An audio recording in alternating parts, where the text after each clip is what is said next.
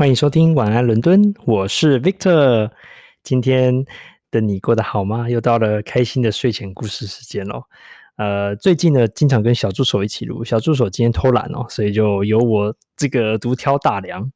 那么今天呢，要讲一个我非常喜欢的一个，嗯，一个经历吧，也算是一个兴趣，就是桌游啊，桌上游戏。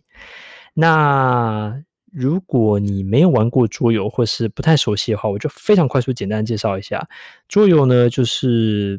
桌上玩的游戏。然后呢，比如说很传统的，比如说大富翁啊、Monopoly 啊这种，都可以算是桌游。但是这种一般其实都算比较普通的桌游。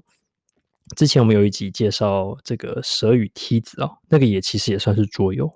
那这些都已经是大众经典哦，不管在西方还是东方，所以呢。都不算是非常，嗯，就应该说是非常非常知名度非常高的这种桌游。那其实呢，我自己小小定义的这种桌游，反而是不太像这样的。比如说，哦，可能有听过山中小屋啊、电力公司啊、农家乐啊、哦，圣彼得堡啊，哦，这种就是比较复杂类型的。哦，就是我我我反而会觉得它比较像是我今天所要谈的桌游类，也就是。你呢，不太可能小时候就会玩，你必须要是学习，然后跟别人一起玩之后呢，才开始的。那我对桌游的兴趣是从大学开始，非常非常感兴趣。有有有一次是我一个呃好好高中的同学，有一天他就打电话给我说：“哎、”那个 Victor，你要不要来我家？我我我最近发现一个好玩的游戏，然后带你玩。然后我就去了，他就介绍一款游戏叫圣彼得堡 （St. Petersburg）。然后我从来那时候就是除了大风之外，跟很多人一样，就是没有玩过任何桌游。然后他就开始跟我讲解，其实有点复杂。说实话，桌游一般都有点复杂性。然后他跟我讲解之后呢，就我们就开始玩。他就是一个简单，就是说两个人呢是呃这个十八世纪呢的俄罗斯的这个。的的人，然后呢，你在那个地方，你要你的你是一个商人，然后呢，你会雇佣农夫啊，你会收买贵族啊，你会建造华美的宫殿啊，然后呢，来增加自己的荣誉跟成就值。然后呢，当然这故事很吸引人，然后后来就开始。去玩，然后呢，后来玩了几次，哇，我就很快就上瘾了。然后呢，那个我的那个朋友他也很惊艳，说：“哎，你好像就是真的还蛮喜欢这游戏，玩的也不错。”那从此之后呢，展开了这个呃大学，我玩桌游还玩了蛮多的这样子。那其实到今天为止，大概至少有我至少玩过三四十种桌游，算是嗯桌游经历很深。但是呢，其实我并没有，但是我并没有玩过。就是非常非常多的桌游，因为有一阵子非常非常迷，买了很多很多。那后来到了英国发展之后呢，就稍微少了一些，但还是有机会就会拿出来玩。家里还是有很多很多的桌游。好，那可能今天要讲的重点呢是很特别，是今天要讲的是我嗯放假的时候呢，我通常会想做一些不太一样的事情。那在几年前的放假的时候，我有一次回台北去探亲，然后我想说，嗯，OK，我可能有好两三天的时间，就是没有特别的事，尤其白天不用上班，没什么特别的事情。那偏偏 Victor 这个人呢，就是闲不下来，非得要找一些事情给自己做不可，真的完全不能就坐在家里就是嗑瓜子 看电视是不行的。所以呢，我就开始上网找找找，就诶，我就找到了一个。很特别的一个门票，它上面写说，你只要付台币三百块，也就是大概六七磅左右，然后呢，这个你就可以拿到一日券，就是桌游可以免费无限玩到玩到爽这样子。然后我就想说，天哪，怎么会有这么好的事情？一看，哦。这个时间是星期一呀，这样子，所以我想说啊，那可能因为可能我在桌游的晚上或是周末玩嘛，那那个这家桌游店它大概平常也没有什么特别的，就是平日没有人会去那边玩嘛，那我就觉得好，然后呢，我就很怕就是他票卖光，因为我很喜欢桌游，我就赶快买了，然后呢还打电话去给那个老板说，哎，老板，这个一定要给我留位置哦，这样就是很很想要玩这样子，然后老板说没问题，你来就对了。哈，那那个老板很很豪迈。然后后来呢，我隔天呢，我就因为是星期天订了，隔天我就带着忐忑不安的心情，然后去了这个桌游店。然后呢，他在台北车站，就是很市区的地方，那个以前的这个大雅百货，然后呢，嗯的这种商业大楼楼上。那商业大楼上去就一间一间一间，所以其实它只是一个其中的一间，并不是很大哦，大概就是一个像一个，比如一房一个一房两房的这种房子这样的概念。然后后来进去之后呢，哇，我真的是。就蛮惊讶的，因为走进去它是一个楼中楼的一个一个概念，然后呢，堆满的桌游，我好像来到宝库一样，然后就是全部都是桌游。我一进一一进去，所眼睛可以看到的地方，除了桌椅之外，就是桌游，没有其他东西了。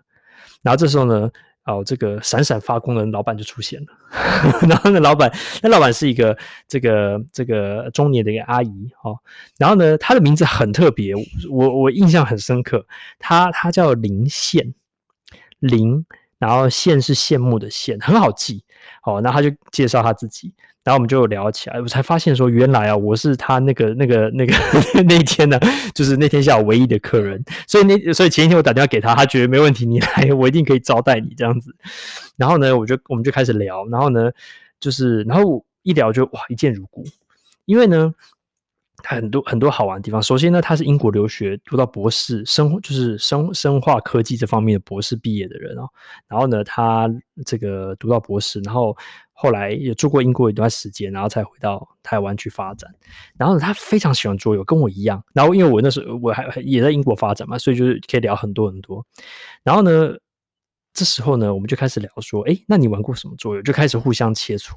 那当然碰到这样的桌游店的这个老板啊，我当然是小巫见大巫，就是完全不可能跟他比。我发现他爱好热情到什么离谱的地步，是他嗯，之前因为他之前读博士啊，然后会他有孩子嘛，会放放暑假。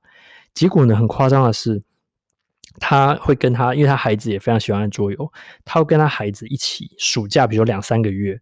从早上八点。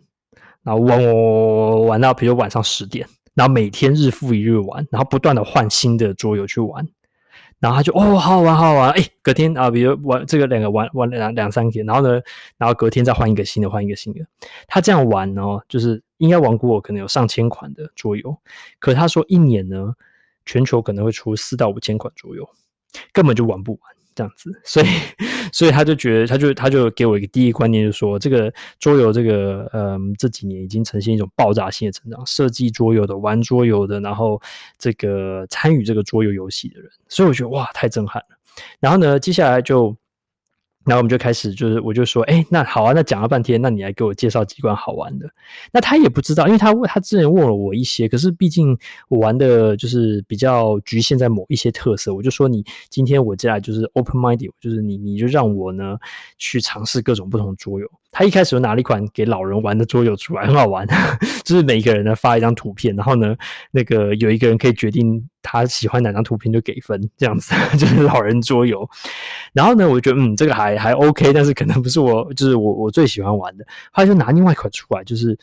测反应力的，叫闪灵快手。那它就是呢很可爱，就是翻一张图片，然后呢去抓这个图片上没有的东西，好测反应力。那这款桌游呢，让小朋友哦，通常都可以跟大人一起玩，而且小朋友通常都会赢大人这样子。然后我就觉得，诶，这个也很有趣哦，这个非非常非常有趣。然后呢，呃，他后来就开始介绍其他的，什么有骆驼的啊，什么有那个什么呃电力公司啊，这些等等，就一款一款这样出来。然后，然后还有那个呃这个呃 Dixit 啊，这些哇，就是很经典的一些，因为。桌游太多，他必须挑一些可能已经被大家认可，然后比较经典的拿出来。然后呢，我就一直玩，一直玩，一直玩。所以我从下午一点多进去，带了一杯珍奶去，结果一转眼啊，醒来的时候已经晚上七点了。为什么我会醒来呢？是因为他不断的跟我玩，然后呢，他可能跟我玩呃一一一个游戏可能二十分钟，然后呢，喜欢再多玩一点，不喜欢就立刻换一款游戏，哇哇哇！然后呢，发现哦，旁边已经。啊，充满很多人了，在我旁边 一看，哦，原来他晚上客人已经到了。然后呢，晚上很多人来是专门拿来练习打比赛的，来打一款叫电力公司的。所以我才想说，哦，原来哦，已已经醒来了这样子。所以我就赶紧就是后来又加入了这个 这一船，然后就买了晚餐继续跟他们玩这样子。然后呢，呃，后来要走之前，我就跟他聊一聊，我就聊说，诶，就是为什么你会就是那么喜欢桌游？然后还有就是说，为什么他嗯。不太就是那么有吸引力这样子，然后他他这给我一个很有趣的观念，他就说桌游跟很多游戏都不太一样哦，比如说呃跟呃围棋啊，或是西洋棋很不一样的是，它有几个特色。第一个呢，它是你，它它它必须要有，它它是一种社交的游戏，哦，它不是纯粹就是哦你死我赢的这种游戏，它是有社交性的，然后有娱乐性的，哦，可能围棋娱乐性可能没有那么那么的高，这样子，相对于很多这种好玩的游戏。然后呢，它第三个强调的就非常有趣，他就说桌游还有特色叫随机性。什么是随机性呢？就是说，它一般大部分的桌游里面都会有一个抽牌啊、骰骰子啊这种的一个过程。那为什么呢？是因为这样的话才会平衡玩家之间的实力。也就是说，厉害的玩家他可能因为晒晒子的关系，然后呢他会晒到一个不好的，所以呢可能比较之前或是比较不厉害的玩家，也有可能在运气好的时候可以赢过那个。厉害的玩家，那这样的话就让整个游戏变得比较好玩，变得说比较